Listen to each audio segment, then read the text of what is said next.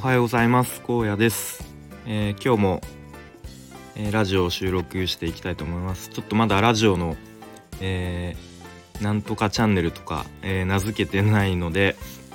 えそのうち何か考えて名前つけたいと思います。で今日の、えテーマとしてはポケモンスマイルから学んだことという話をしたいと思います。えー、っとですね。うちは4歳の息子と1歳の娘がいるんですけれども、えー、まあ、4歳の息子の歯磨きは、えー、お父さん僕が担当しています。で、まあ、毎日その歯磨きタイムがですねかなり、えー、悪戦苦闘していまして、まあ、そこがスムーズにいくと、あのその後、え寝かしつけまで穏やかに過ごせるんですけれどもそこでわちゃわちゃしてだんだんあのー、親の方がイライラしてくるとですねあのー、寝かしつけまですごくあのモヤモヤした気持ちで過ごすことになってしまうのでかなり歯磨きタイムが、えー、重要な時間帯となっております。で、えー、ちょっと前はですね歯磨き勇者っていうあのアプリをダウンロードしましてまあその簡単に言うと、えー、スマホの画面であの子供が歯磨きをすると次々とこう、まあ、RPG のように敵を倒して、まあ、レベルアップしていくみたいな、まあ、ゲーム感覚のアプリで、まあ、最初はめちゃめちゃそれにはまってあの毎日自分の方から今日も歯磨き勇者やるって言ってあのやってたんですけどもあのだんだん飽きてきましてで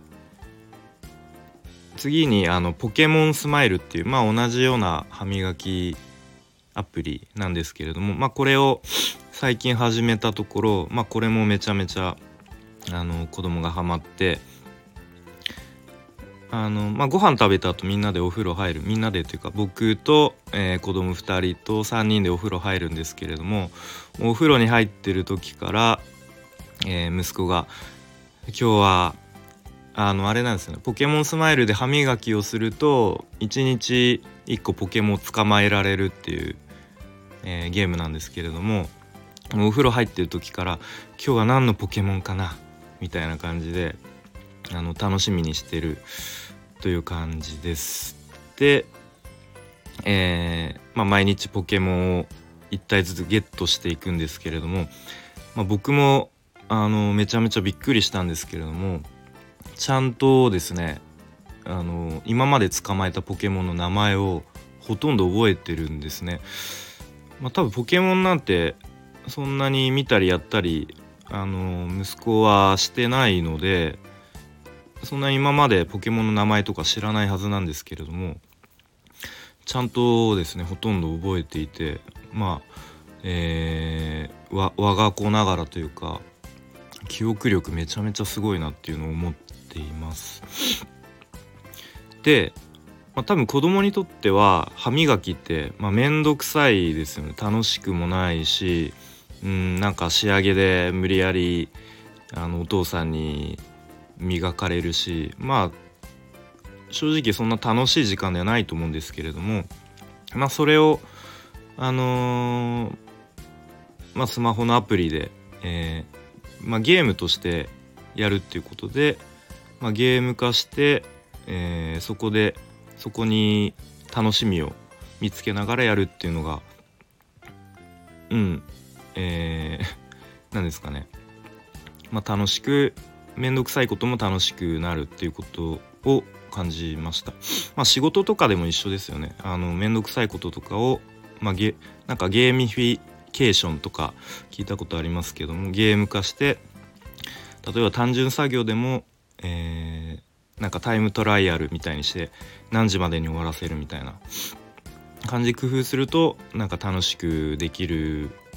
じゃないかなっていうことを思いました。であとポケモンって多分僕ら世代まあ僕33歳なんですけれどもまあほ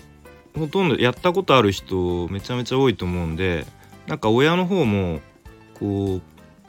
モンスターボールを投げてポケモン捕まえるみたいな、あのー、画面とか見るとあすごい懐かしいなみたいなことを思ってなんか子供も親も、あのー、両方楽しめる、えー、時間になるんですねこのポケモンスマイルを使うことによってなんかその辺はあの面、倒くさい歯磨きタイムがなんか楽しい時間に変わるなと、えー、すごく関心というか、うん、新しい発見をしました。ということで、えー、今日はですねちょっと朝早く仕事行かなきゃいけないので、えー、それをちょっと、えー、頑張って早く終わらせて帰ってきて、え帰ってきた妻が美容院に行くのでその間